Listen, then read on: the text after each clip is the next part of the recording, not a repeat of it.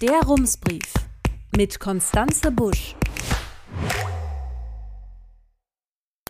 Münster, 21. Mai 2021. Guten Tag.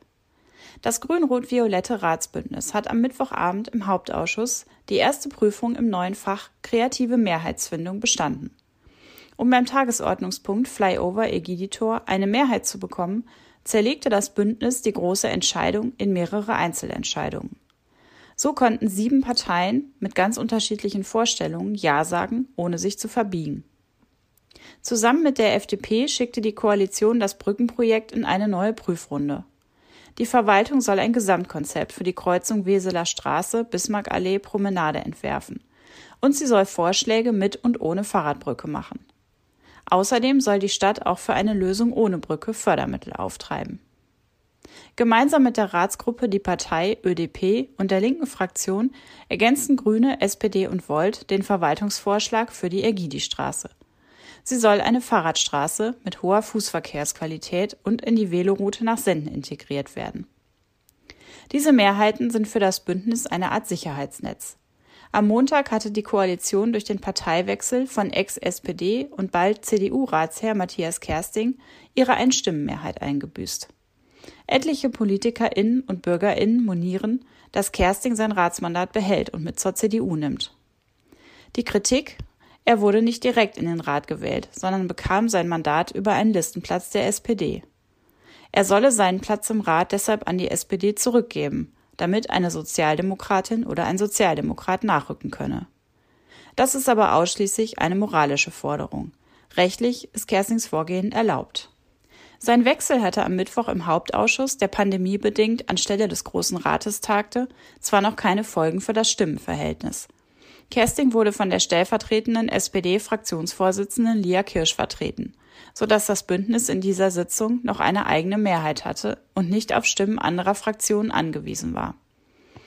Aber Grüne, SPD und Volt wollten wohl nicht riskieren, dass die Flyover-Beschlüsse demnächst womöglich angezweifelt werden, wenn Kersting für die CDU im Ratssaal sitzt und eine Stimme zur Mehrheit fehlt. In dieser Woche war es offensichtlich ein Kraftakt, dieses Sicherheitsnetz aufzuspannen und vor der Sitzung die Mehrheiten zu verhandeln. Der CDU-Fraktionsvorsitzende Stefan Weber kritisierte das Bündnis zum wiederholten Male dafür, dass es sehr kurzfristig sehr umfangreiche Änderungswünsche zu den Verwaltungsvorschlägen vorgelegt hatte. Für die anderen Ratsmitglieder sei es unmöglich, jetzt 23 bedruckte Seiten Änderungsanträge zu lesen. Entweder sie können keinen guten Stil oder sie haben solche Schwierigkeiten, sich untereinander zu verständigen, dass es tatsächlich nicht anders möglich ist, sagte Weber. Grünen-Fraktionssprecher Christoph Kattentiet verwies auf die neue Situation. Eigentlich hätte das Bündnis die Anträge schon am Anfang der Woche verschicken können, sagte er. Aber nachdem sich am Montag die Stimmenverhältnisse geändert hätten, habe die Koalition schauen müssen, wie sie damit umgehe. Sie habe von Montag bis Dienstagabend an den Änderungsanträgen gearbeitet und die nötigen Mehrheiten beschafft. In Zukunft wollen die Koalitionsparteien sich das offenbar einfacher machen. Christoph Kattentiet und seine Co-Fraktionssprecherin Silvia Riedenberg schrieben gestern in einem Brief an die Mitglieder der Grünen in Münster, dass die Fraktion sich um eine konstante Zusammenarbeit mit anderen Parteien bemühen werde. Kattentiet und Riedenberg geben sich zwar gelassen. Möglich sei eine Mehrheit gegen uns, nur wenn alle anderen von AfD bis Linkspartei gegen uns stimmen. Das ist seit der Kommunalwahl noch nicht vorgekommen und wir halten es auch in Zukunft für unwahrscheinlich, schreiben Sie in dem Brief, der unserer Redaktion vorliegt. Um die politischen Ziele umzusetzen, wolle die Grünen-Fraktion aber in den kommenden Tagen mit der linken Fraktion und der Ratsgruppe die Partei ÖDP sprechen, auch mit der FDP sei eine Zusammenarbeit stellenweise möglich. Die Fraktion wolle versuchen, mit diesen genannten Gruppen eine Art Vereinbarung über die zukünftige Zusammenarbeit im Stadtrat zu erlangen, schreiben Kattentiet und Rietenberg. Klar ist, dass diese völlig eigenständigen politischen Kräfte keine reinen Mehrheitsbeschaffer für uns sind. Wir werden offen und auf Augenhöhe versuchen, sie mitzunehmen und auf ihre Belange Rücksicht nehmen. Das ist eine nette Formulierung für wir wollen etwas von denen, also werden wir ihnen umgekehrt auch etwas geben müssen. Eine Zusammenarbeit mit der CDU kommt dem Schreiben zufolge nicht in Frage. Zumindest in Sachen Flyover erschien dies am Mittwoch auch undenkbar. Für den zu erwartenden Schlagabtausch über das Streitthema genehmigten die Mitglieder des Hauptausschusses sich klugerweise schon im Vorfeld eine Stunde Zeit. Normalerweise sind maximal 30 Minuten pro Tagesordnungspunkt vorgesehen. Die ganze Debatte wirkte, als wollten CDU und Bündnis den jeweiligen politischen Gegner mit dessen eigenen Waffen schlagen. Die CDU warf der Koalition vor, ihr fehle eine Vision. Wie soll die Verkehrswende gelingen, wenn solche kleinkarierten Debatten geführt werden? fragte Stefan Weber.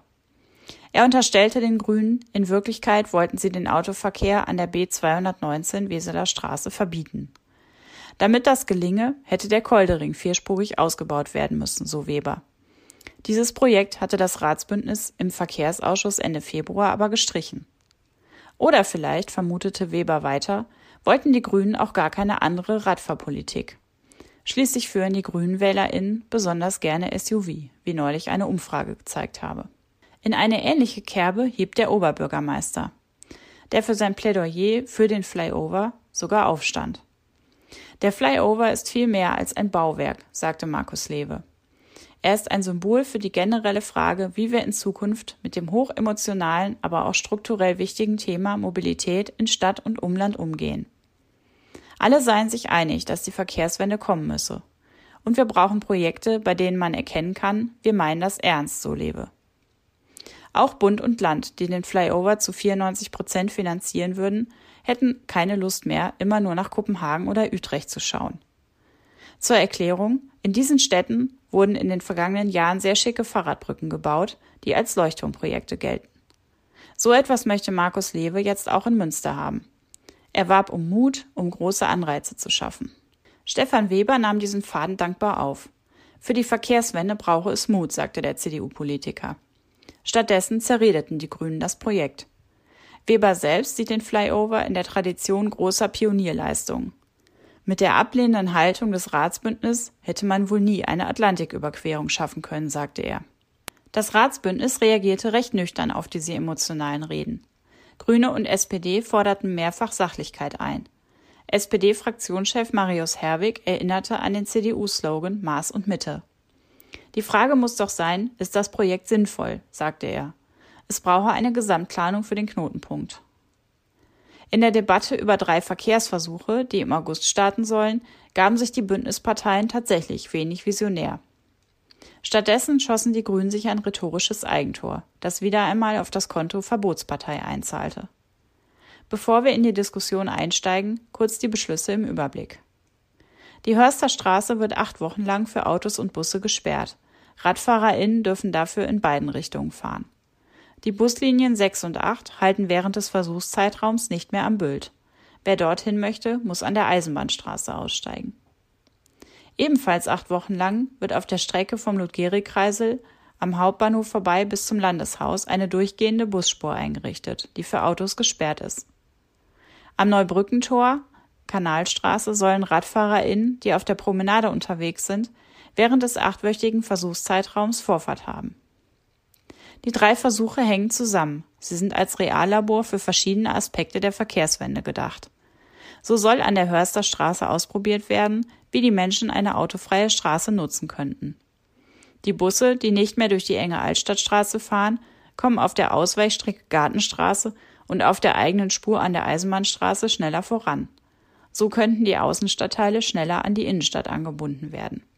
FDP-Ratsherr Jörg Behrens sagte zur Hörsterstraße, seine Partei unterstütze diesen Versuch ausdrücklich. Er sei aber auch skeptisch. Wenn die Straße nach dem achtwöchigen Experiment dauerhaft gesperrt bleiben solle, müsse man noch einmal über die Buslinien 6 und 8 sprechen. Vielleicht brauche es langfristig eine zweite Haltestelle in der Nähe der Altstadt. Es müsse ja nicht immer der Bild sein. Ulrich Toden von den Linken brachte noch einen anderen Kritikpunkt vor. Eigentlich gehe es hier gar nicht um die Verkehrswende, sondern um ganz andere Ziele, sagte er. Nämlich um erste Schritte hin zu einer Gentrifizierung des innenstadtnahen Martini-Viertels. Das Viertel solle TouristInnen anziehen. Andere Personenkreise, gemeint sind damit wahrscheinlich weniger wohlhabende AnwohnerInnen, sollen möglicherweise verdrängt werden. Zumindest werde das billigend in Kauf genommen. Andrea Blome von den Grünen griff beide Einwände auf.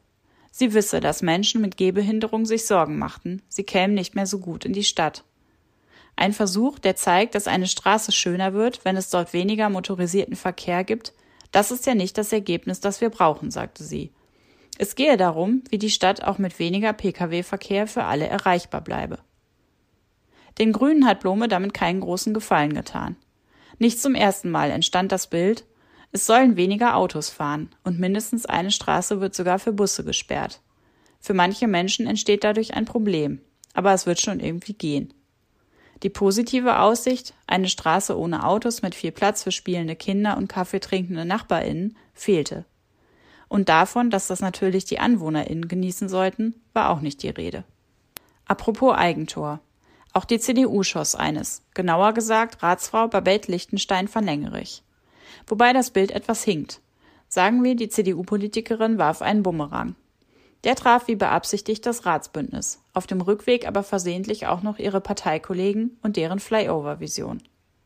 Das Ganze passierte beim Tagesordnungspunkt Klärschlammverwertung. Münster soll zusammen mit anderen Städten in Wuppertal eine Anlage bauen, in der dieser Schlamm verbrannt wird.